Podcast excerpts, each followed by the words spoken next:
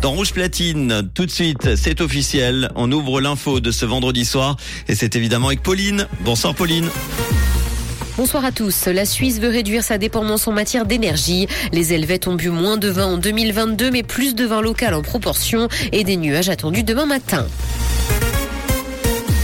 La Suisse veut réduire sa dépendance en matière d'énergie. Le Conseil fédéral a plaidé en faveur de l'acceptation du contre-projet à l'initiative sur les glaciers soumise au peuple le 18 juin. C'est ce qu'a indiqué le conseiller fédéral en charge de l'environnement et de l'énergie, Albert Rochety. Il a jugé que l'initiative sur les glaciers allait trop loin, notamment parce qu'elle voulait interdire les énergies fossiles. Il rappelle cependant que le Conseil fédéral soutient le but de l'initiative qui vise que le pays atteigne la neutralité carbone en 2050. Les Suisses ont bu moins de vin en 2022, mais plus de vin local en proportion. Les vins suisses ont augmenté leur part de marché l'an dernier. Elle a atteint 37% du vin bu dans le pays contre 35,4% l'année précédente. En revanche, la consommation de vin global a baissé de 7% sur l'ensemble du pays. D'après l'Observatoire suisse du marché des vins, les ventes chez les huit grands distributeurs ont fortement diminué par rapport à 2021. Fiscalité, la Suisse ne figure plus sur la liste noire de l'Italie. Berne et Rome ont signé une déclaration concernant l'imposition des travailleurs italiens en Suisse.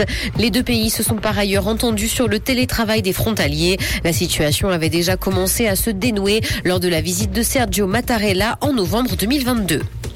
Dans l'actualité internationale, Union européenne, l'extrême droite exige que la Suède bloque le pacte migratoire. Elle a menacé de faire exploser la majorité au pouvoir dans le cas contraire. Le parti anti-immigration des démocrates de Suède est notamment contre l'instauration d'un mécanisme obligatoire visant à répartir les migrants entre les États membres. Les eurodéputés ont approuvé hier l'ouverture de négociations avec les 27 sur plusieurs textes clés de cette réforme épineuse. Jaguar va lancer un modèle électrique unique en son genre. La marque prévoit de une nouvelle GT électrique 4 portes d'ici 2025 avec une autonomie de 690 km et un prix de 100 000 livres. La production de ce nouveau modèle aura lieu aux États-Unis. Aucune photo et aucun croquis non pour leur filtrer. Le modèle n'a pas non plus de nom définitif, mais ça devrait être la voiture la plus rapide de la marque. Lynn Renault a révélé comment elle veut mourir. L'actrice et chanteuse française de 94 ans a confirmé vouloir avoir recours à l'euthanasie. Elle souhaite que tout soit joyeux et laisser une image apaisante à ses proches. Elle a révélé vouloir mourir dans son lit avec son chien. Elle a précisé ne pas avoir peur de la mort et être prête à contourner la loi s'il le faut.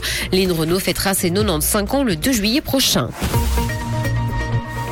Des nuages et quelques éclaircies sont attendus demain matin. Côté température, le mercure affichera 6 degrés à Lausanne et Montreux, ainsi que 8 à Genève et Gland. Bonne soirée à tous sur Rouge.